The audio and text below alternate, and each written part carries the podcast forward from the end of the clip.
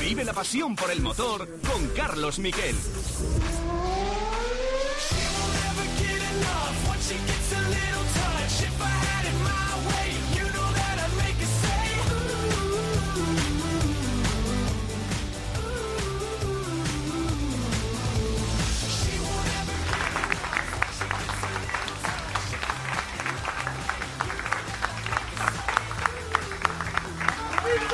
Soy una persona que, me gusta mantenerlo por dentro eh, y no, no, expresarlo mucho, pero, pero he entrado al box y me, he derrumbado y bueno, ha sido...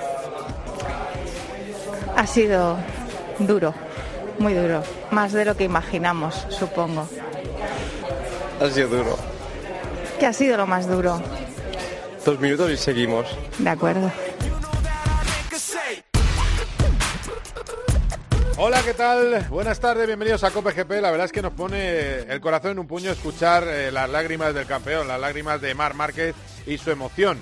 Eh, vamos a escuchar también, después explica por qué llora en ese box, pero es verdad que está muy emocionado por todo lo que ha pasado, por la gente que le ha tenido que aguantar. Dice que ha estado de muy mal humor, que ha habido momentos que temía incluso por su vida personal porque no era capaz de levantar un vaso de agua en estos largos nueve meses y al final está la persona más allá del campeón. Da igual que haya terminado séptimo.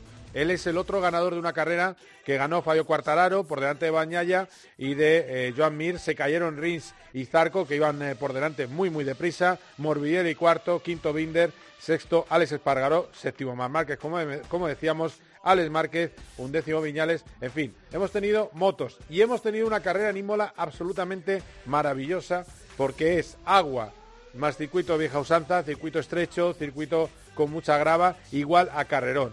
Y hemos visto cosas muy interesantes. La batalla por la victoria entre Verstappen y Hamilton, el error de Hamilton que casi le cuesta eh, los puntos, pero tuvo suerte con una bandera roja, el accidente de botas, ha habido muchas cosas y ha habido mucho que contar este fin de semana y empezamos a contarlas ahora en titulares.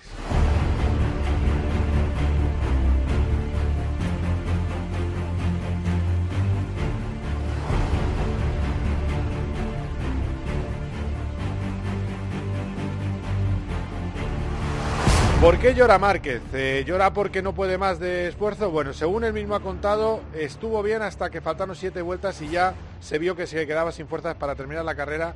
Él lloró más que nada por eh, alegría. Fue la explosión de todo lo que llevaba agarrotado por dentro, de todo lo que tenía por dentro después de tantos meses. Este es Márquez contándolo después de la carrera. Un fin de semana donde mentalmente también me, he liberado y cada vez que, lo pienso, pues... Eh, se me entrecorta un poquito la, voz, pero es que, ha sido ha sido bastante bastante duro. Incluso con vuestra compañera Izasco, Izaskun al cabo de unas horas de terminar la carrera aún no me podía aguantar y, se han vuelto a escapar las lágrimas y, ahora yo creo que si estuviese en una rueda de prensa volvería a pasar, pero aquí lo, estoy intentando aguantar. Y, nada, ha sido, ha sido emocionante, ¿no? Es lo que me ha pasado cuando he entrado en el box. No he llorado ni por dolor, ni por cansancio, ni nada. Simplemente explosión de, emociones que, espero que sea el inicio pues de el inicio de la vuelta. Esta ha sido una vuelta, pero es el inicio de, la vuelta a, la, a mi normalidad. Además, eh, hemos vivido el podio de Joan Mir. Cuidado que Mir está llegando. En el Mundial de MotoGP está liderando Cuartararo 61 puntos. Ya tiene, por cierto, Mar Márquez 9 pero 61 puntos. Ojo con Fabio Quartararo que parece que está superando el maleficio de la segunda carrera, es decir, eh, en una segunda carrera en un eh, circuito, en la tercera carrera del Mundial, circuito diferente y Quartararo ha estado ahí arriba con la Yamaha. Bueno, pues está superando ese maleficio, victoria para él. Pero eh, Joan Mir, que acabó tercero detrás de Bañaya, que es el segundo en el Mundial con 46 puntos, ojo que Viñales tampoco está tan descolgado. El que se ha ido de todos es Cuartararo con esos 61 eh, puntos. Y Joan Mir ya está poco a poco escalando y está quinto con 38. El campeón empieza a tener la regularidad que demostró el año pasado. Va a tener que hacer algo más a una vuelta. Su problema es el sábado y él mismo lo reconoce en Dazón salimos muy bien. Las, las salidas no es que salgamos, yo no es que nos salga tan bien. Lo que pasa es que en las primeras vueltas me busco la vida y, paso por donde puedo.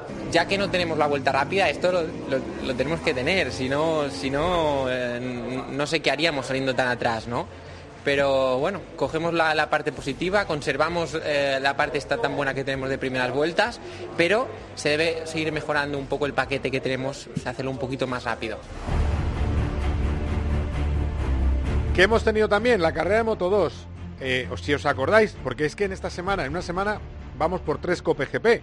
No diréis que no trabajamos, ¿no? Tres Cope GP. Bueno, pues el de hace siete días, eh, en ese, tuvimos a Raúl Fernández y le dijimos, Raúl, yo creo que mínimo podio en la próxima carrera. Bueno, pues Raúl Fernández gana la carrera de Moto 2 eh, y al final estamos bendiciendo a todos, porque cada vez que hacemos una entrevista lo hace muy bien. Pasó con Jorge Martín, con ese podio, eh, por cierto, Jorge que por desgracia tuvo una caída eh, grave este fin de semana y con varias fracturas, pero bueno, esperemos que tenga una pronta recuperación. Y a lo que vamos, bueno, pues que Raúl Fernández ha ganado la carrera, doblete en Moto 2 por delante de Aaron Canet y de Remy Garner Augusto Fernández quinto, Xavi Vierge séptimo, Garzó en la octava posición y en el Mundial de Moto 2 Remy Garner es el primero, 56 puntos, pero ojo con Raúl Fernández, con este debutante que con 20 años está a solo 4 de la cabeza. Este madrileño, tercero San Lous con 50 y del resto de españoles Aaron Canet sexto, Augusto Fernández octavo y Xavi Vierge noveno. Y tenemos Moto 3. En Moto 3, por supuesto, una vez más tenemos que rendirnos a este auténtico salvaje que es eh, Pedro Acosta. Pedro Acosta, la broma con su acrónimo cuando se ve la tabla de tiempos es de Paco. Bueno, pues Pedro Acosta ganó la carrera, además haciendo una auténtica barbaridad.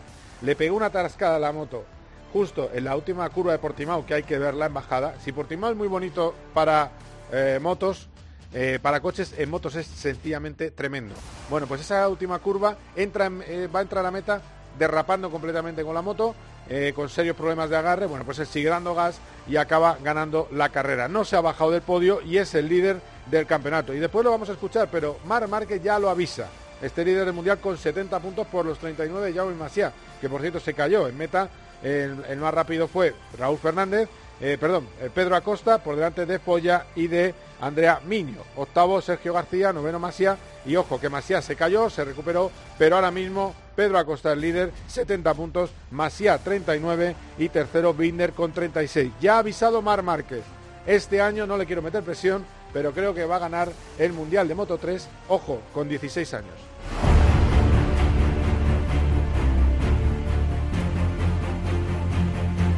Y hablamos de Fórmula 1. Fórmula 1, os lo decía antes, carrerón extraordinario y los españoles con suerte dispar, aunque en realidad al final el resultado fue mejor de lo que pensamos que iba a ser eh, para Fernando Alonso.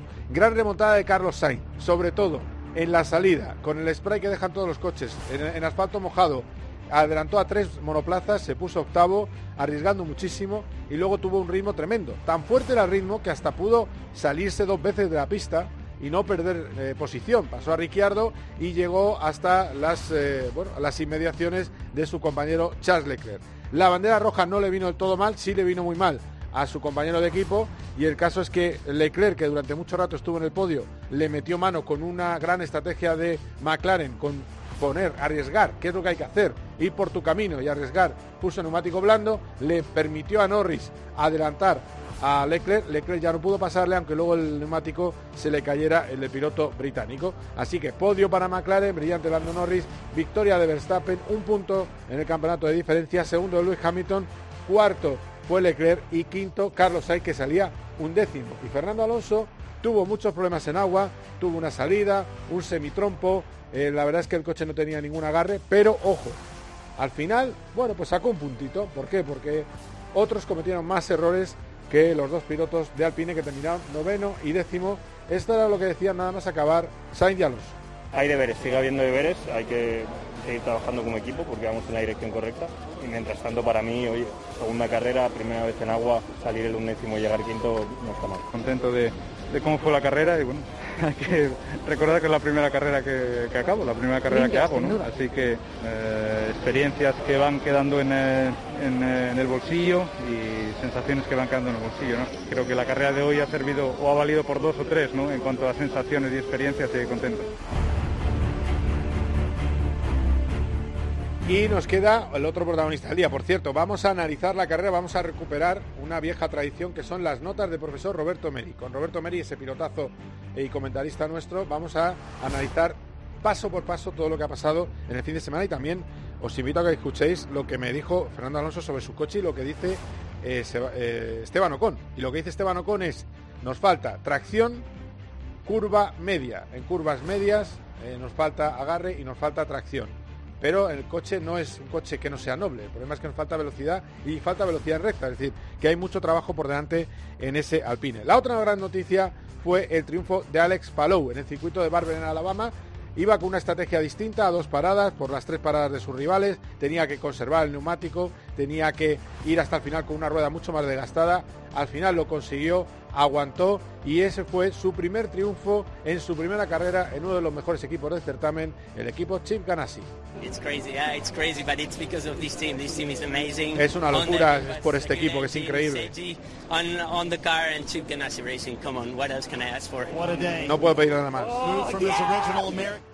Bueno, veis ese grito, es vaya día, decía el, locutor.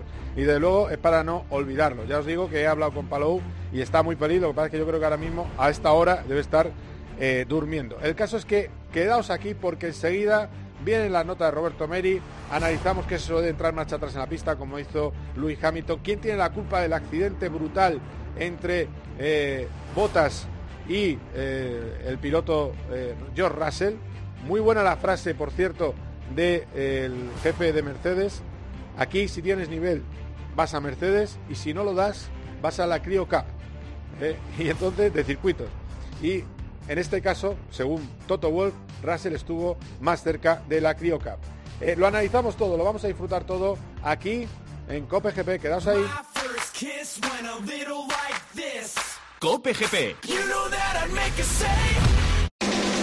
Solo Juan Macastaño consigue que te acuestes cada día sabiendo todo lo que pasa en el deporte. Mateu Laoz, que es el árbitro el más mediático. Mateu, ¿tienes esa, sensación de que eres un árbitro estrella? La verdad es que no tengo esa sensación y vivo con una normalidad absoluta. En la radio deportiva, Juan Macastaño no tiene rival. Es el mejor comunicador y cuenta con el mejor equipo. Hay quien piensa que el Madrid puede subir la oferta de renovación que no le gustaba a Lucas Vázquez y quien piensa que el Madrid a lo mejor no se mueve. ¿Tú qué sabes, Miguelito? Le han hecho una oferta por tres temporadas que de momento Lucas ha rechazado. De lunes a viernes, de once y media de la noche a una y media de la madrugada, el partidazo de Cope, el número uno del deporte.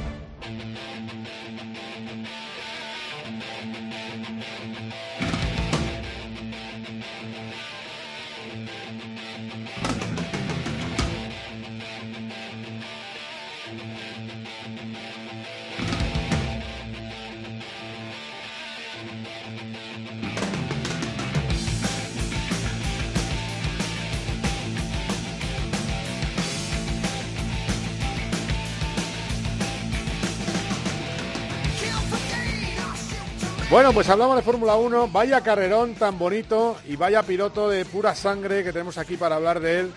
Enseguida vamos a poner esa sintonía que nos gusta tanto, pero primero le saludo. ¿Qué tal, Teto? Roberto Mari, ¿cómo estás? ¿Cómo estamos, Carlos Miquel? ¿Ya la has visto? ¿Ya podemos hablar libremente? esta mañana no. acabo de terminar de verla hace, tres minutos. Hace tres minutos, es decir, que, bueno, no digo nada, porque la gente debería saber eh, que, habíamos quedado una hora una hora antes, seguramente, de la que estamos ahora hablando. Me, he entretenido, me he entretenido. o sea, que, hubieras hecho un, En fin. Bueno, eh, pues si te parece, que ya lo tendrás preparado en mente, pues vamos a...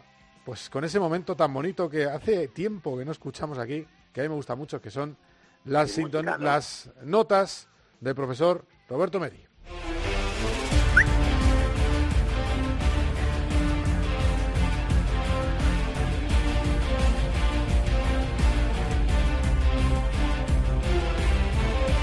Roberto, vamos con, con lo mejor, con el sobresaliente de este gran premio. Bueno, no, vamos con lo peor, con el suspenso del Gran Premio de Imola.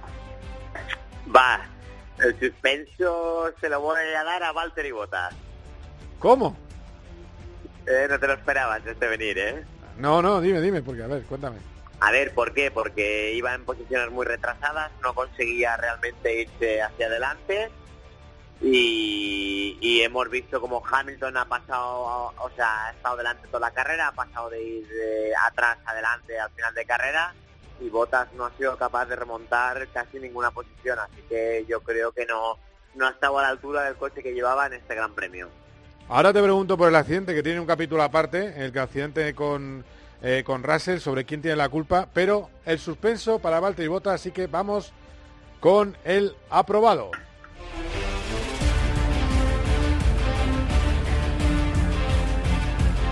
El, O el 6 si quieres, si te, viene- si te gusta más. el, va, el aprobado se lo vamos a dar a... a se lo vamos a dar a Lewis Hamilton. Claro, porque tiene un lado bueno y uno malo, claro. Exacto, por eso lo dejamos ahí en medio. Ha hecho una gran carrera, pero también ha hecho un error grande, que es cierto que no suele hacerlos, así que le vamos a dar un aprobado. Muy bien.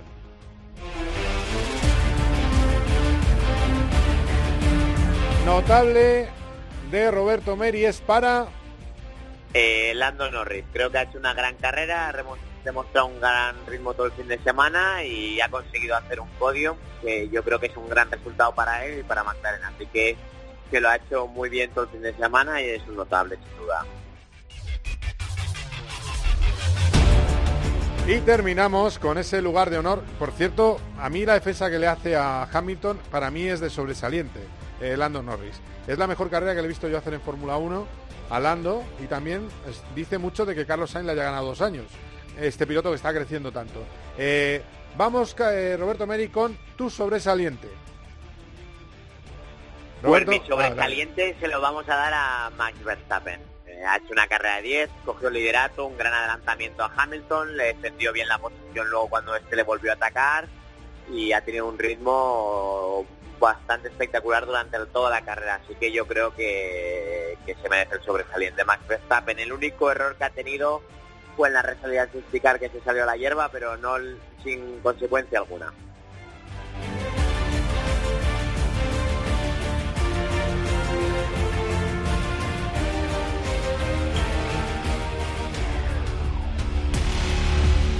Bueno, bueno, pues después de las notas eh, vamos con el, con el análisis y, a ver, bueno, el 10 se lo podemos dar al circuito de Imola también, que es de los Sí. de hombres eh, y mujeres también, de te- valientes. que te, te ofrece espectáculo, te ofrece lugares de adelantamiento, o sea, es un circuito muy completo, ¿no? Es un circuito de piloto donde vemos que los errores de los pilotos se pagan caros y eso es un circuito como, como lo que tiene que ser, ¿no? Yo cuando rodé ahí me encontré muy cómodo y me pareció un circuito muy divertido a la hora de conducir. Bueno, pues ahora te voy a hacer de abogado del diablo, ahora que hemos pasado las notas, y te voy a preguntar, eh, ¿cómo le explicas a la gente que eh, por su trayectoria y por lo que han hecho habitualmente, en un circuito de piloto, Ricciardo es mejor que Norris, pierde con Norris, Sa- eh, Sainz, No, Norris es mejor que Ricciardo, querrás decir, perdona ahí. para ti Norris es mejor que Ricciardo.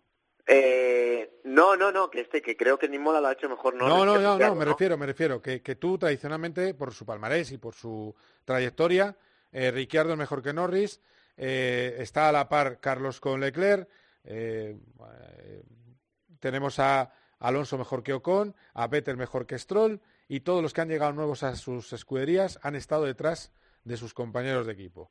¿Es por el trazado que lo complica tanto? ¿Cómo le puedes decir a la gente de la calle que eso es tan fundamental?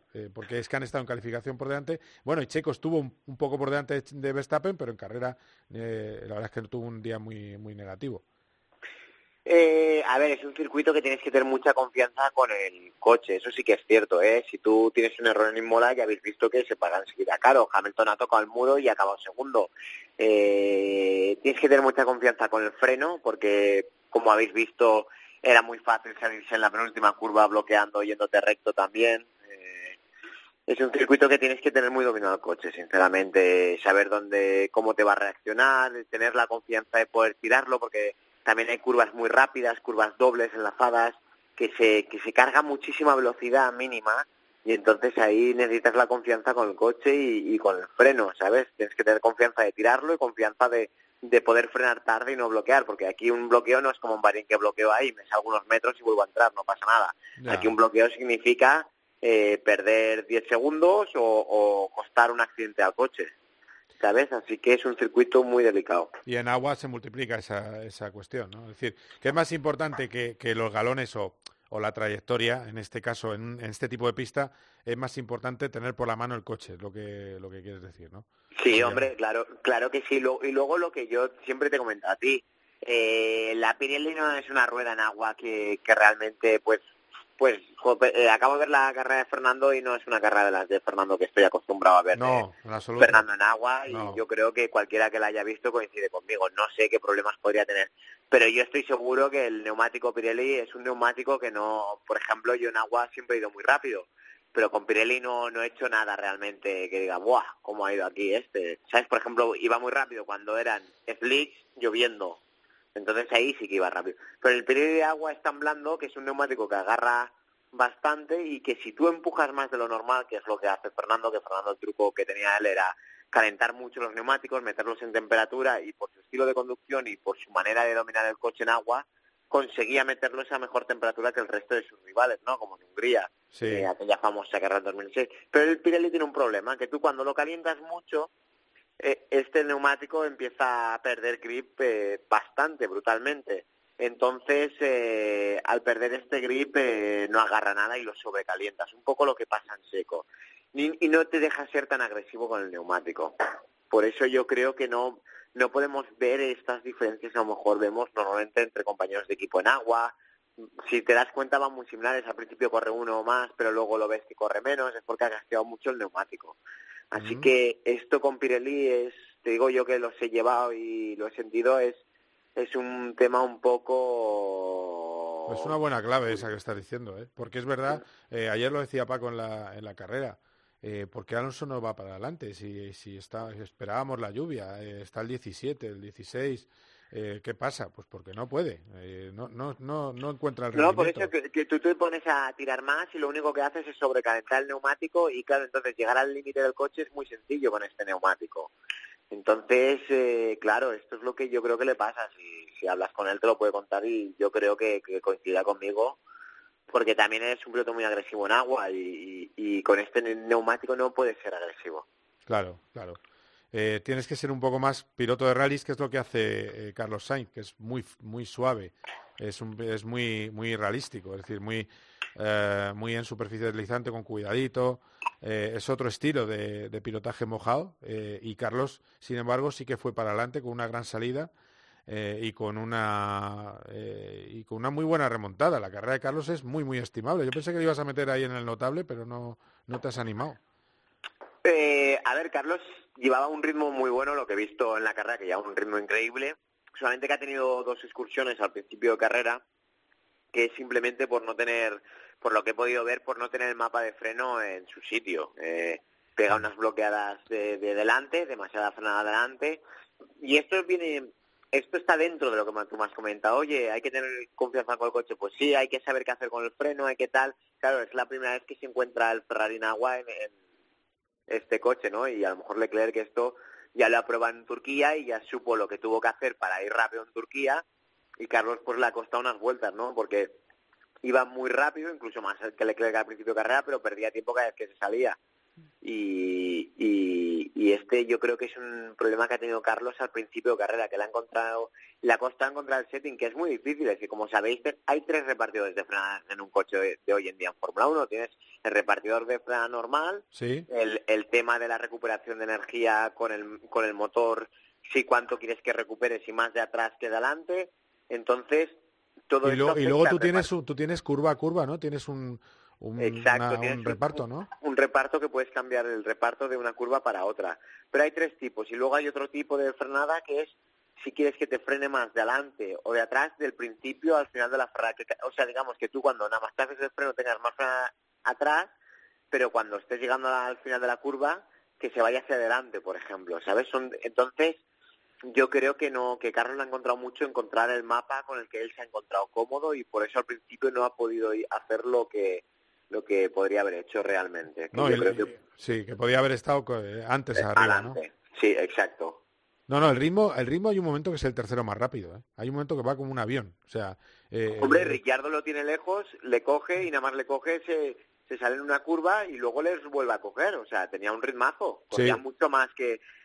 O sea, en ese momento, para, para recuperar esos segundos, porque es lo que digo, que aquí un pequeño bloqueo te cuesta nueve segundos, que Carlos hay una vuelta que pierde nueve segundos y los vuelve a recuperar. O sea, el ritmo de Carlos era espectacular, pero el, problema este que yo creo que no, de no haber probado nunca el coche en estas condiciones, no encontraba el mapa de frenada que le diese la suficiente confianza. Pero el Mm. ritmo era muy, muy bueno. Yo creo que si, que por ejemplo, la siguiente carrera que él ha aprendido un poco de utilizar el coche este en agua y de los reglajes de, de frenado sobre todo, porque es muy importante tener freno por la mano, eh, estoy seguro que él, que él eh, si volviera a empezar la carrera, eh, ojo con lo que podría hacer Carlos. Bueno, pues vamos a escuchar a Fernando Alonso. Eh, nos queda un, audio de Alonso en inglés. Eh, después de la carrera hablamos con él y yo le pregunté dos cosas. Una, eh, por el adelantamiento que le pasa, una, en una vuelta le pasa a Gasly, en otra vuelta le pasa Ocon, casi seguido, y que no se vio en televisión porque no vimos casi nada de su carrera. Y es curioso que, digo, bueno, a lo mejor en el caso de Ocon ha habido una orden de equipo. Bueno, pues me confirma Fernando Alonso que no hay una orden de equipo y que el coche le corre muy poco en la recta y también hace una explicación de cómo son las evoluciones. Voy a intentar, eh, te, te iba a decir que lo tradujeras tú en vivo, pero como es un poco marrón y yo ya me lo he escuchado, pues lo voy a traducir yo, eh, lo que, aunque tú eres absolutamente bilingüe, eh, voy a, voy, voy a eh, traducir yo, Lo, lo tienes estudiado ya. Eh, sí, exacto. voy a traducir yo lo que dice Fernando Alonso. He sido lento en la recta, es algo que tenemos que mirar y analizarlo. something Si algo pasaba, uh, uh, uh,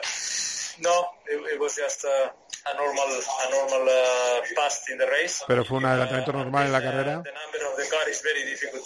Y para calificar el nombre no puedo decirlo en un número.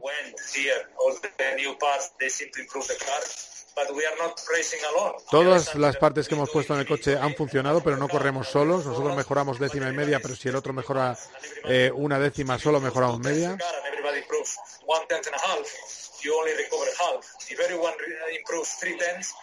one e- Puedes perder una si solo has mejorado dos, si los otros tres.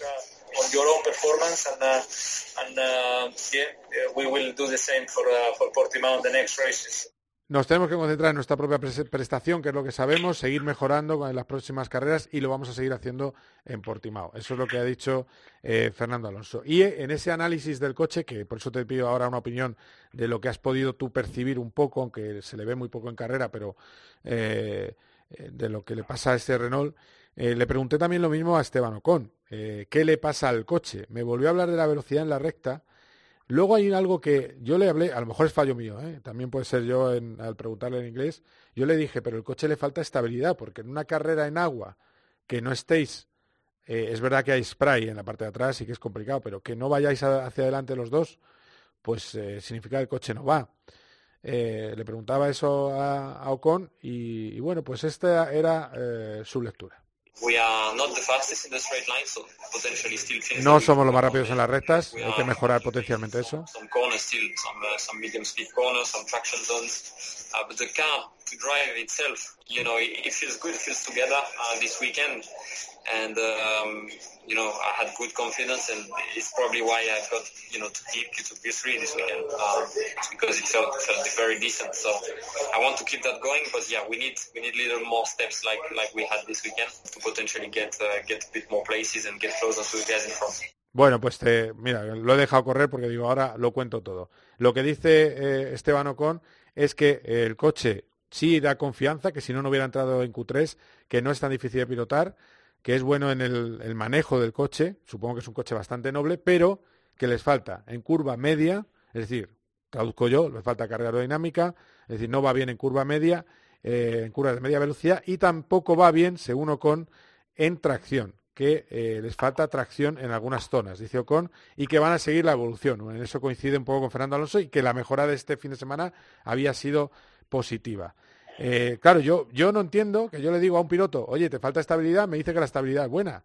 A ver, no sé si es que eh, ya eh, va tan al detalle Esteban Ocon que yo no, tal, pero si resulta que te falta velocidad en curva media y tienes mala tracción, eh, pues en, Imola estás fundido.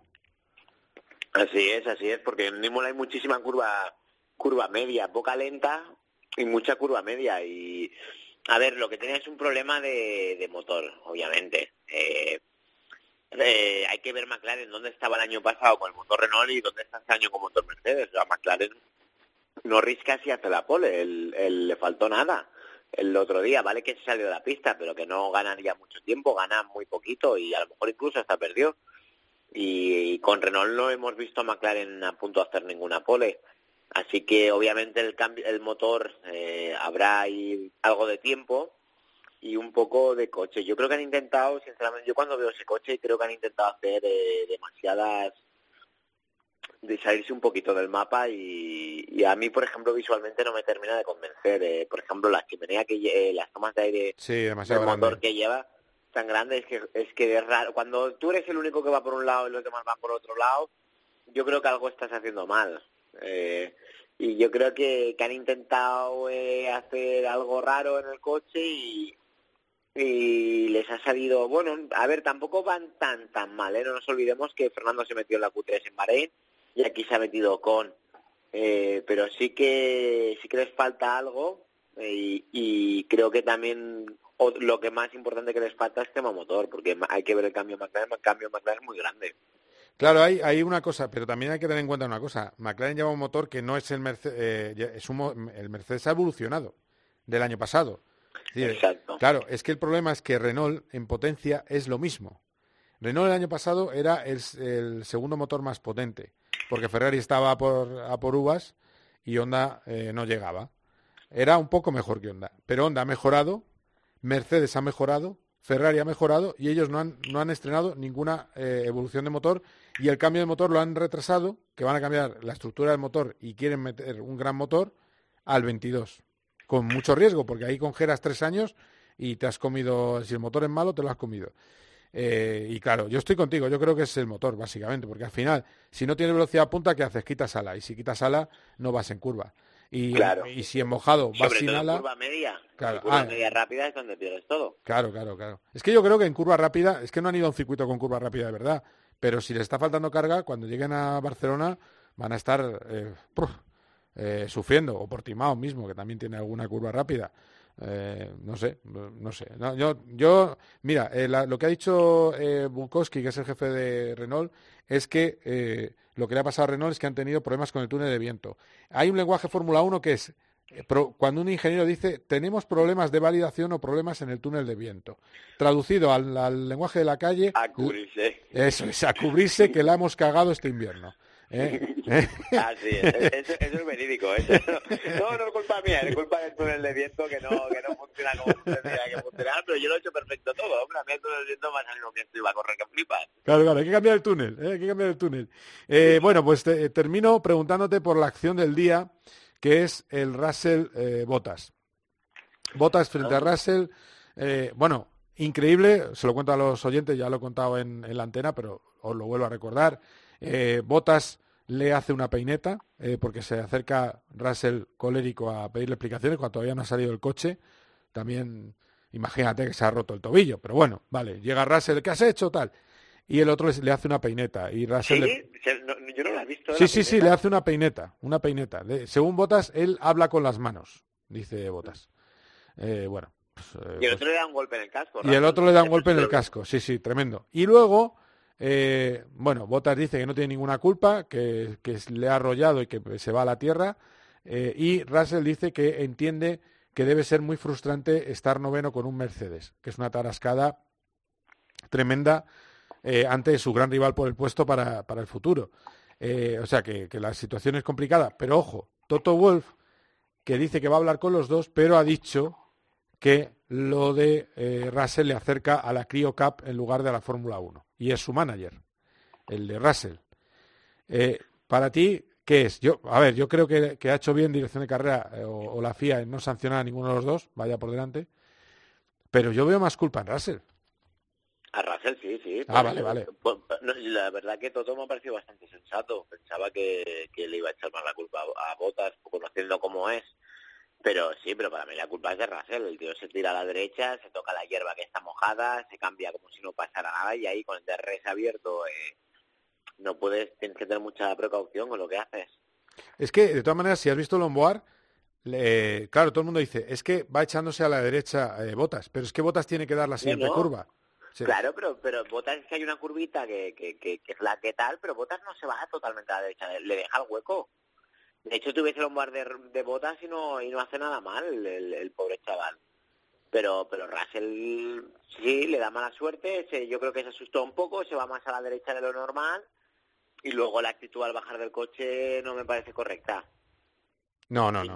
Y menos sabiendo como que es al tío que tienes que sustituir, no no puedes ir ahí y pegarle un golpe en el casco, eso no no no es la actitud. Es No que cu- actitud. cuidado que ahora a los, equipos que a los equipos les gusta que sea un, eh, que el piloto ya sea una especie de embajador eh, en la ONU, que este tipo de actitudes políticamente en la Fórmula 1 no gustan. Eh, la, la de George, tú, le has, tú has sido compañero de Russell en la Fórmula 2 y el chaval es tan, tan bueno como subidito. Eso también hay que explicarlo. Sí, sí, un poco sí, sí que lo es. Que, Sí. que sí, que, que es un máquina, pero luego tampoco es eh, alguien, eh, en fin, de la calle. Bueno, pues que gracias por las clases, eh, Roberto, como A siempre. vosotros. Que cuando, ¿Cuándo te vemos correr? Que estoy yo con ganas de verte correr. El, el 1 de mayo hago la primera carrera eh, y me podréis ver correr ¿En dónde? en Spa-Francorchamps. En las eh, Le Mans Series, European Le Mans Series. ¿no? El World Endurance Championship, el WEC. Ah, el WEC, ya empiezas con el WEC. Ah, O sea, al final haces WEC con, con- Sí. sin las 24 horas de Le Mans. Ah, muy bien. No, no, no, no. Eh, ¿Eh? Aún, aún no está claro. Ah, ¿podrías hacer las 24 horas? Correcto. Tenemos, Está claro. escucha, yo me voy. Si haces las Tú te 24 vi- horas... Hombre, yo 24 horas contigo ahí me lo puedo pasar bien. ¿no? Llevándote por el paddock y por tal. Qué risa, y- ¿eh? Y a los conciertos, aquellos que montan por ahí, ¿no? Claro, claro. Claro, que, que fe- por eso se ha retrasado. Lo que pasa es que hay limitaciones COVID, ya estamos con el lío. Tendría que ir No, como... pero te- te- tengo entendido que, que quieren quieren abrir a- al público porque es que si no, no pueden permitirse hacer el evento dos años sin público, pierde mucho dinero. Ah, bueno. Bueno, pues a ver, a ver qué pasa, a ver si se vive ese ambiente y a ver si te vemos ahí. De momento, el 1 de mayo arrancas con el equipo G Sport, supongo, o G Tech. ¿no? G-Drive, G-Drive, G-Drive, perdón. G-Drive, Drive. eh, que es uno de los mejores equipos, con un estupendo... eh, con el coche era el... eh, El Eureka. El Oreca, eso es. joder, Sí, sí, que el año, ¿Sabes el qué? año pasado Es- corrí con el Ligier, que era el malo. Eso, es que, ¿sabes lo que pasa? Que como estoy cogiendo una edad, te iba, es- me estaba saliendo el Lola, que ibas con un Lola, tío. Y Lola, ¿cuántos años llevarás sin correr los Lola aquellos? Aquí ¿Eh? se han retirado ya. Sí. ya no- ya no están por aquí. Bueno, Oreca, efectivamente. Bueno, pues la noticia es que el 1 de mayo vuelve Roberto Meri, estará corriendo en eh, las eh, en el WEC con Oreca, con uno de los equipos, con un Oreca y en uno de los mejores equipos de la categoría del MP2. Así que suerte, Teto, dale duro y, y estamos en contacto. Gracias por la clase. A vosotros, muchas gracias. Venga, un abrazo. Nos vemos. Hasta luego. Chao. Paco González, Pepe Domingo Castaño y Manolo Lama lo dan todo. Lo más importante de la vida. En el deporte. ¡Qué gran combinación! ¡Qué En el entretenimiento. ¿Qué peli o qué serie has visto? He visto una película poco mala, como la noche no puedo dormir. En la información. Deja esto cuatro grandes titulares. Para mí el primero es que hay desde luego bastante Paco González, Pepe Domingo Castaño y Manolo Lama. Tiempo de juego. El número uno del deporte.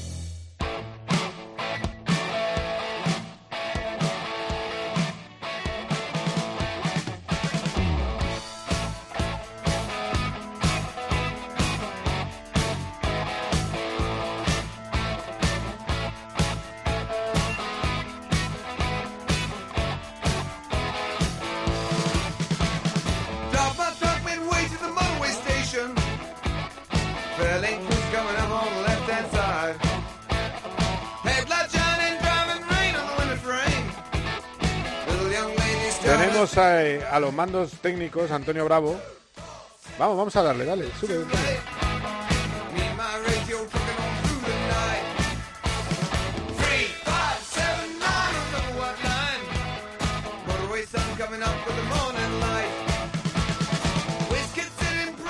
Bueno, pues tenemos a los mandos eh, a Antonio Bravo, que ha tocado con Tom Robinson, que, que es quien, quien eh, interpreta esta canción.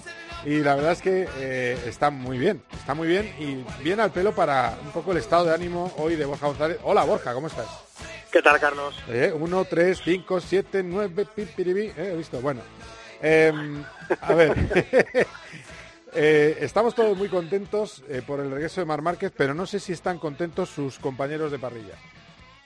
Realmente, eh, no lo que digan. Bueno, la verdad es que no lo sé. Bueno, sinceramente, no creo que no estén contentos. Yo creo, o sea, que si te, hay una cosa que, que sí que es cierta, es decir, que yo creo que todos los pilotos, es verdad que se alegran de que esté Mar Márquez porque hay una especie de empatía deportiva, eh, y esto lo he comentado con muchos pilotos en privado, de que nadie le desea, aunque sea tu mayor rival, nadie desea que otro pase por el calvario por el que ha pasado Mark, y es una satisfacción y alegría para todos. A lo mejor la parte que menos les entusiasma es la de tener que contestar todo el rato preguntas sobre un rival, que es algo que no te va a gustar demasiado, el otro día me reía porque cuando Pedro Acosta ganó la carrera de Moto 3, eh, nada más terminar, le preguntaban a pilotos como Masia, no recuerdo quién más, en, en Dazón le preguntaban por la victoria de Acosta. Ah, sus rivales. Sus rivales, claro. Entonces, claro, todos ponían cara de... O Isán Guevara, me parece también que le preguntaban. No sé quién era el otro, César García, César García. Y todo esto decían, sí, muy bien, tal, pero bueno, en mi carrera, es decir, lo que más odias del mundo es que te pregunten por un rival que está en tu misma categoría al que tú obviamente deseas ganar y aunque puedas eh, decir que es el mejor de la historia, el mejor del mundo, tienes que creer que tú le puedes batir, porque si no, eh, pues no haces nada en el sitio. Y esto a, a, incluso a la gente le parece marciano, porque todos lo vemos desde fuera, pero hasta el, último de la parrilla cree que puede ganar a Mar Márquez y, y, por eso está ahí, por eso entrena cada día por eso pelea cada día. Entonces, bueno, la parte, digamos, del discurso de tener que hablar de las bondades de un rival, pues a lo mejor les cansa un pelín más, pero sí que yo creo que hay satisfacción generalizada en el pado que por el regreso de, de Mar Márquez. De hecho, me atrevería a decir que incluso alguien como Valentino Rossi, al que podríamos colocar en el, en el ranking, ¿no? En el top one de sí. enemigos irreconciliables, yo creo que él como persona y como deportista se alegra de que, de que Márquez haya podido volver, porque es cierto que todo lo que ha pasado, sobre todo las expresiones de, de emotividad que ha mostrado el piloto español, tanto el primer día cuando se puso a reír nada más quitarse el casco como el, el último día cuando se puso y ahora cuando se quitó el casco nada más bajarse la carrera, creo que eh, es la parte más sincera de Mar Márquez como persona y es un resumen del, del calvario que ha pasado él, porque tengo la impresión de que incluso aunque no lo explicite mucho, probablemente por su cabeza ha llegado a pasar el hecho de no poder volver a subirse nunca a una moto y, este premio que ha sido el terminar una carrera yo creo que ya a él le vale muchísimo y luego ya la interpretación de terminar séptimo a 13 segundos pues será para otro momento, pero pero esta que es la importante yo creo que es que es real y, y ha expresado realmente lo que lo que siente y lo que ha sufrido. Bueno, de la de los 20 minutos que tuvo de prensa aproximadamente, eh, nada comparado con las dos horas y media del jueves eh, después de la carrera, eh, tengo, bueno, tengo que contar la anécdota que aquí en, en la radio lo grabamos y el aparato se rompió, el aparato que lo grababa, por exceso de exceso de tiempo, sí, sí. Es que, no está, mira, preparada, no está preparada la COPE para dos horas y media. Claro, porque no, no, no hay ruedas de prensa dos horas y media nunca. Entonces, claro, pues al final, eh, eh, en fin, bueno, son cosas que no debería contar en público, pero como estamos aquí en familia, pues yo te lo cuento. Ni siquiera te escribí, porque digo, si es que a lo mejor hasta se... en fin, pero sí, a lo que voy. Eh, ¿Cuál fue la clave para Mar Márquez? Tomando, tomarse con calma, que le intentaran pasar, con toque incluido, por cierto, pilotos como Mir o como todos los demás, porque, como diría eh, John Rambo, esa no era su guerra. Creo que el punto clave ha sido aceptar las primeras vueltas, aceptar que me pasaran, aceptar que, que entre comillas, abusaran, porque no era mi sitio, no, no, estaba, no estaba jugando en mi nivel ahora. Y, bueno, eh, me, me he recolocado y aceptar eso ha sido creo que la clave para terminar la carrera. Bueno, pues ahí lo tienes. La clave es eso, tener calma. Y otra de las cosas que me ha interesado y ahora seguimos analizando es, eh, una de las preguntas que le hicieron es el miedo. ¿Has pasado miedo? Pues oye, sí pasó su cosa al ver las duras caídas como la de Jorge Martín, eh, Mar Márquez. Miedo no, miedo no he sentido porque, bueno, ya, ya visteis cómo salí el FP1. O sea, el, viernes cuando me he sentido mejor eh, físicamente. Luego físicamente ha ido a, a, peor porque lógicamente pues me iba desgastando. Pero miedo miedo no. Sí que honestamente cuando ves la caída de mi hermano de delante de pues te viene a la cabeza de uff eh, quieto esto esto te puede hacer daño eh, como me lo he hecho pero pero no no he sentido miedo si sientes miedo no puedes pilotar como como he pilotado honestamente hablando no he entendido cómo he sido capaz de, de, poder rodar rápido, porque en ningún momento he sentido, he sentido la, la, moto en sí. Bueno, pues sin sentir la moto como otras veces, ha ido deprisa, esto en parrilla, eh, incorrió lo suyo eh, el sábado a, a, Joan Mir, pero hay algo también de lo que comentó que a mí me llama la atención, y si quieres puntualiza algo de lo que acabamos de escuchar, Borja, pero me llama la atención eh, que el tipo de preparación que va a tener tan escasa entre esta carrera y la de Jerez. Sí, puntualizar nada, ¿eh? porque en realidad yo creo que tampoco tampoco tiene mucho sentido interpretar la carrera en sí. Es, es obvio que, en las primeras vueltas hizo pues una salida muy buena, se puso tercero y luego estaba ahí un poco como fuera de lugar, o sea, se notaba que, que los otros iban a otro ritmo y, él no tenía mucha capacidad ni mucho manejo a la hora de pelearse con los que estaban que estaban intentando colocarse en la delantera de la carrera y al final es cierto encontró un sitio y desde ahí, pues con un ritmo bastante interesante, todo hay que decirlo, porque terminar a 13 segundos de Cuartararo es interesante, pero creo que tampoco hay que interpretar más de la cuenta de la carrera y habrá que esperar un poquito a que la, la parte física pues eh, esté en su sitio. Y lo que dices tú, él, él, explicó eh, una parte que bueno pues no teníamos tan clara y es que el, por tema de consolidación de la fractura, que está consolidada, pero por tema sobre todo de estrés del hueso, los médicos le han pedido que no haga entrenamiento en moto y encima que limite además su entrenamiento en tanto en lo que respecta a carga de peso con el brazo como a sesiones de gimnasio. Se va a limitar a hacer tres, cuatro sesiones de gimnasio a, en estas semanas. Bueno, no hay mucho tiempo porque en realidad se, corre ya en Jerez el viernes de la semana que viene.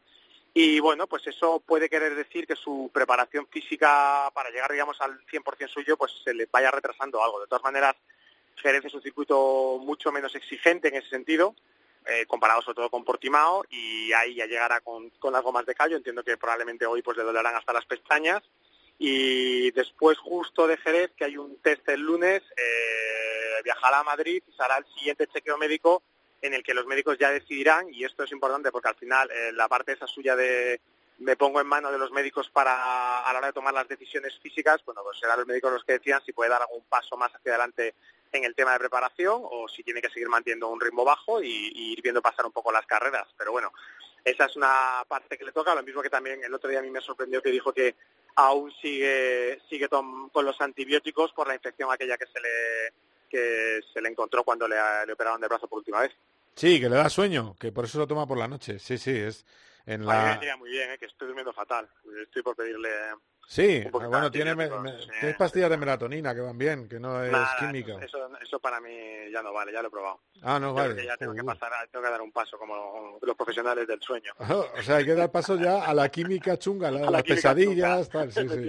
La de levantarse groggy. Pero bueno, ya que estamos, estamos en un mundo ya muy químico, entre la vacuna y demás, yo creo que no me pasa nada. y el chip y tal. Ahí, ahí también te digo una cosa, eh, con los años, eh, porque tú ya no eres un joven castor, buen amigo, eh, con los años se duerme menos. Aunque lo parezca. Aunque lo parezca, que lo pareces, que estás, estás en la... Sí, sí. Me lo he dicho yo, ¿eh? sí, te lo dices tú solo. No, pero no, pero además si te dejas la barba más larga, te sale un poco aspecto Villalibre, ¿sabes? Una cosa así. Bueno, a ver, bromas aparte. Eh, ojo, bueno, por cierto, del compañero de, eh, de Espargaró, mala suerte, ¿no? Mala suerte y susto, ¿no? Con esa avería en el pedal del freno. Sí, un, golpe muy fuerte el sábado, eh, justo en el peor momento, digamos, del sábado, que es cuando tienes que afrontar el, entrenamiento oficial y luego, pues, una- un problema mecánico en la moto eh, en el freno, que no es una cosa muy habitual y que hizo pues, que tuviese que, digamos, dio una vuelta y media ni en condiciones y luego tuvo que retirarse. Y, en realidad, pues, ese tipo de problemas mm, está bien identificarlos pronto porque te pueden terminar llevando al suelo y, y convirtiéndolo en algo mucho peor. Así que en fuera de juego y bueno, en un día en el que sí, hubo tres ondas que terminaron entre los diez primeros, también es verdad que hubo muchos incidentes en carrera, varios pilotos que terminaron por los suelos, Zarco cuando estaba peleando por el podio, eh, Rins cuando estaba peleando ese mano a mano que estaba siendo precioso con Cuartararo, Miguel Oliveira eh, que bueno, teóricamente era uno, debía ser uno de los favoritos en esta carrera porque ya la ganó el año pasado, pero que no, no estuvo el fin de semana en el nivel que se esperaba, le costó un poco y encima además se cayó en el entrenamiento oficial y salió bastante renqueante a carrera, entonces una carrera muy accidentada, pero bueno, tres ondas metidas ahí, eh, lo que pasa que sí, con Márquez, que es el que ha llegado al último como referente ahora mismo. Sí, es una pasada. ¿eh? A mí es lo que más me impresiona. Al final, por eso es el campeón. O sea, que es una cosa tremenda. Vale, de- eh, ha bendecido a Pedro Acosta. Mucho. Dice que va a ganar el título mundial este año, que tiene algo diferente y que en MotoGP lo hará bien si no se estropea por el camino. También te digo, eh, es, es más difícil entrevistar a, a Pedro Acosta que eh, algunos jugadores de fútbol. ¿eh? Es, es tremendo. Cuchillo, la- cuchillo lanzado. Es, hombre, es que, no sé, yo tampoco, quiero decir, es yo entiendo que hablar conmigo es chungo, o sea, que le puedo plantear unas, eh, unas discusiones tremendas y la Superliga, eh, Ayuso, eh, ¿sabes? Ese tipo de cosas. eh. Resulta que hago un programa de motor y vamos a hablar de motor, fíjate tú qué, cosa tan chunga, pero bueno, eh, le están cuidando mucho, le están arropando mucho y por eso no le tenemos hoy aquí en, en eh, COPE GP, pero ha hablado del Mar Márquez y fíjate lo que dice Pedro Acosta. Pedro Acosta es, es bueno, es muy, muy bueno. Y lo dije, lo puse en un, en un tuit en Qatar, pilota diferente a los que hay en moto en MotoGP, en, perdona, en Moto 3. Eh, yo creo que ganará este año, eh, pero no le pongamos presión tampoco al chaval, eh, también es muy joven, pero si mantiene la cabeza donde la tiene que mantener, va a llegar a MotoGP y lo hará muy, muy, muy bien. Pero tiempo al tiempo, Tiempo al tiempo y además avisa los que estén entonces en MotoGP. Cuidado, que se pone de, de veterano, ¿eh? Se pone de que a lo mejor no está. No lo ha dicho así, ¿eh? Estoy sacando los bueno, a ver, a ver, te digo una cosa, ¿eh? yo para mí esta carrera era la, la importante porque es cuando tienes todos los focos encima, todo el mundo habla de ti después de lo que has hecho en las dos primeras y ser capaz de hacer lo que hizo me parece tremendo. Aparte Buah. tuviste la carrera como yo Sí, sí, sí. y la gestión fue magnífica. Estuvo en segunda posición detrás de Foya toda la carrera, le estuvo eh, midiendo y calculando para dónde pasarle y lo hizo cuando tenía que hacerlo y encima esa última curva en la que la moto casi le manda a Parla y él la controló, eh, la metió en la línea y fue capaz de ganar la carrera. O sea, eh, hay pilotazo ahí, eso seguro. Eh, Estaba intentando informarme a la gente que ve las motos desde la pista, expilotos que están en el 15 Bresol para, para confirmar que esto que se ve ahora es una cosa que se intuía y me confirman que sí, que tiene algo, el chaval algo especial. También te digo que, que mis fuentes me dicen que hay alguno más que tiene algo más de los españoles nuevos que han llegado este año, Artigas, por ejemplo, o Izan Guevara, que todavía no se les ha visto. O sea que a lo mejor esa cantera que ahora mismo tiene como abanderado a Pedro Acosta nos da más cosas a lo largo del año. Ahí también me han dicho que hay otro chaval bueno de, de Murcia. No me sé yo el nombre. Pues eh, me, me has pillado, me has pillado eh, en un renuncio. ¿Sí? Que todavía no ha llegado. Que no ha decir. llegado, que no ha llegado, ¿eh? Eh, que está, creo que está en el, en el CEP. Eh, Lo miraré, no sé, ahora no sé quién es de Murcia, la verdad es que no... Pero bueno, eh, lo tengo que mirar. Es que mis, mis eh, amigos murcianos me lo, me lo comentaron. Eh, bueno, nos queda Raúl Fernández. Evidentemente, cada persona que pasa por este programa, lo aviso Pedro, Tienes que hacerlo. claro, o sea, te va bien. Estás en tu derecho. claro, es que, Tuvimos a Jorge Martín y ¿qué hizo? claro, podio. ¿Eh? Podio. Y pole. Pole, pole y podio. Pole y podio. Y entonces sigue- a Raúl Fernández, y, y gana la carrera. Y además lo hablamos, ¿eh? Porque Sí, está- estabais, el, hicimos y- el, boca, hicimos el bocachanclismo total. ese exacto, de- el forofo, que tal. sepas que, vende, que, vendi- que ¿cómo es vende? Ahora no se me sale. Sí, bendecimos, bendecimos. Sí. Hemos bendecido a tal, ya verás. Sí, pues Ajá, nada.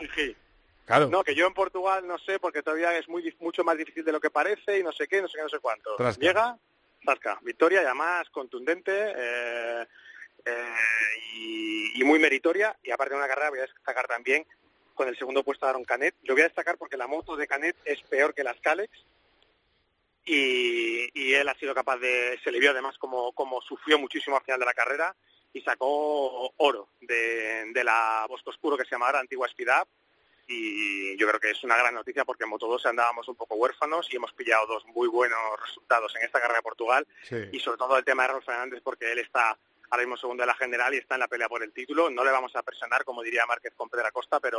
Pero va a ganar. pero es una, es una. No, no, no digo que vaya a ganar. Estilo que Garner esté muy bien, pero, Este- pero vamos, podemos confiar en que el chaval va a estar ahí porque está, está a un nivel altísimo. Estilo Márquez, no le vamos a presionar, pero va a ganar el Pero título. ganar, efectivamente, sí, sí. Pues eso. Sin presión.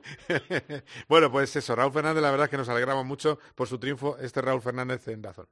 Y bueno, estoy, estoy contento, no tengo palabras, no, no sé expresar todo eso. Me costó tanto en Moto 3, el trabajo que estamos haciendo todos, tanto mi equipo, mi familia, mi entrenador, mi todo, todo, eh, la gente que aporta su granito de arena, que buah, esto es gracias a todos.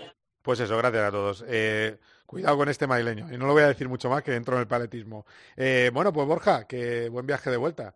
Eh, próximo- mira, no, no- no sale- ahora no estoy sin manos, peleándome con peleándome con la maleta, con eso, y ya tengo que enseñar a la policía eh, mi justificación de por qué viajo a Madrid.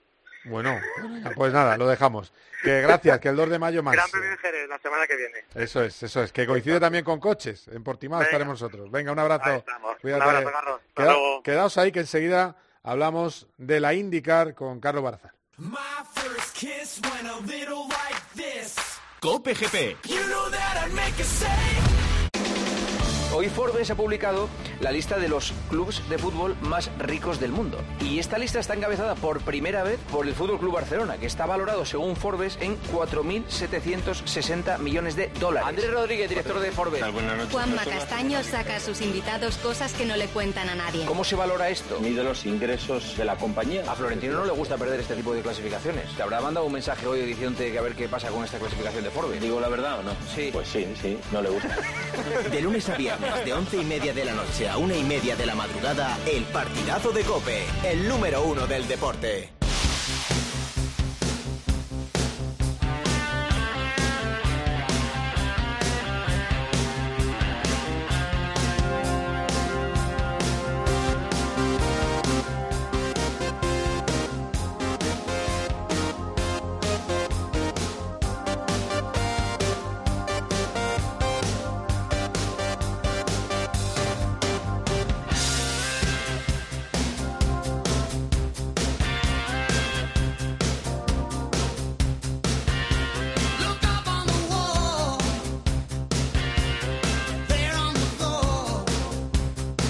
Qué bueno Phil Collins a la batería.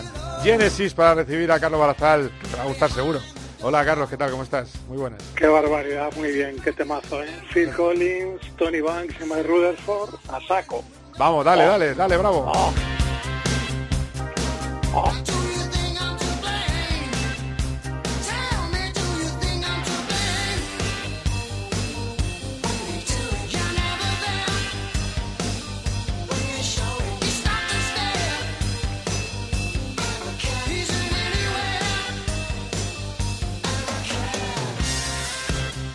Bueno, bueno, pues eh, hablamos, hablando a este ritmo, que es el ritmo, yo creo, de, de Alex Palou. Me gusta mucho el locutor diciendo Hello Palou. He hablado con... es que estamos fatal, ¿eh? También allí, o sea, cruza el charco y la gente está fastidiada también. Hello Palou. Em, eh, bueno, ha sido magnífica la carrera. Es verdad, se escapa de la montonera inicial. Eh, bueno, cuéntamela tú. eh, Bueno. dame el resultado completo porque es verdad que he dicho antes que ganó Alex Palou. Eh, ¿Quién estuvo además en el podio con, con Alex? Pues ni más ni menos que Will Power, Penske, y ni más ni menos que el seis veces campeón Scott Dixon. O sea que no, no es que en la montonera, que cayeron algunos importantes, por ejemplo New Garden, Sí. eh, no le pillara, no le pilla porque él está delante en la parrilla. Entonces, claro, eh, se libra por eso, es un error de New Garden. Este circuito de Barber es tiene ciertas reminiscencias con Imola, eh, cambios de altura. Es bonito. eh, Sí, no, pues, una absoluta maravilla ver rodar ahí un coche, lo que decimos siempre, eso es una, una pasada. Quizá luego para el cuerpo a cuerpo se, se complica un poco, pero lo que es ver rodar coches allí es un, vamos, es uno de esos circuitos que siempre hemos, hemos soñado eh, ver allí a un Fórmula 1, porque sería, sería bestial. ¿no? Bueno, no- Entonces, nos vamos a Miami, o sea que, que- que también te digo, aunque, que aunque sea una especie de road show, eh, a Sí. ver, no sé lo que voy a hacer, pero yo a Miami voy. No sé. ya, Sí, sí, sí, sí, eh, sí. lo Yo, digo. yo lo he marcado también, ¿no? Igual que se marcó Indy en su día, a ver si a ver qué se puede hacer. Y bueno, lo que pasa le pasó a New Garden es que perdió el coche en uno de los rasantes, eh, lo perdió un poquito y siguió acelerando, pisando un poco la, la hierba, eh, un poco lo que le pasó a Russell. Y, se le cruza el coche y claro, se le cruza y se le mete en la pista y se montó ahí un buen lío, se quedaron seis coches fuera. Pero como decía, Palou, que salía tercero, aguantó la posición muy bien y bueno, pues se, montó una guerra de, de estrategias. Pato Ward con el McLaren, el Arrow McLaren, ha sido el más rápido todo el fin de semana. Sí. El equipo decidió ir a tres paradas y pues le faltaron vueltas.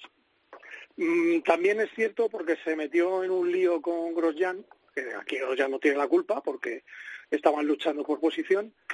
Eh, salía con las ruedas frías, eh, Grosjean ya estaba en pista y, y, bueno, pues eh, en vez de esperar dos curvas, pues lo que pasó es que se le, le intentó hacer un exterior y, y Grosjean, pues bueno, le, le tocó un poco, le, sacó un poquito fuera, pues le hizo perder ahí a lo mejor pues seis o siete segundos, que son lo que le faltaron al final. ¿Qué ocurrió al final? Bueno, pues que la estrategia de, de Palau y de, de Chiganasi con él y Eh. con Dixon. Fue la buena, ¿no?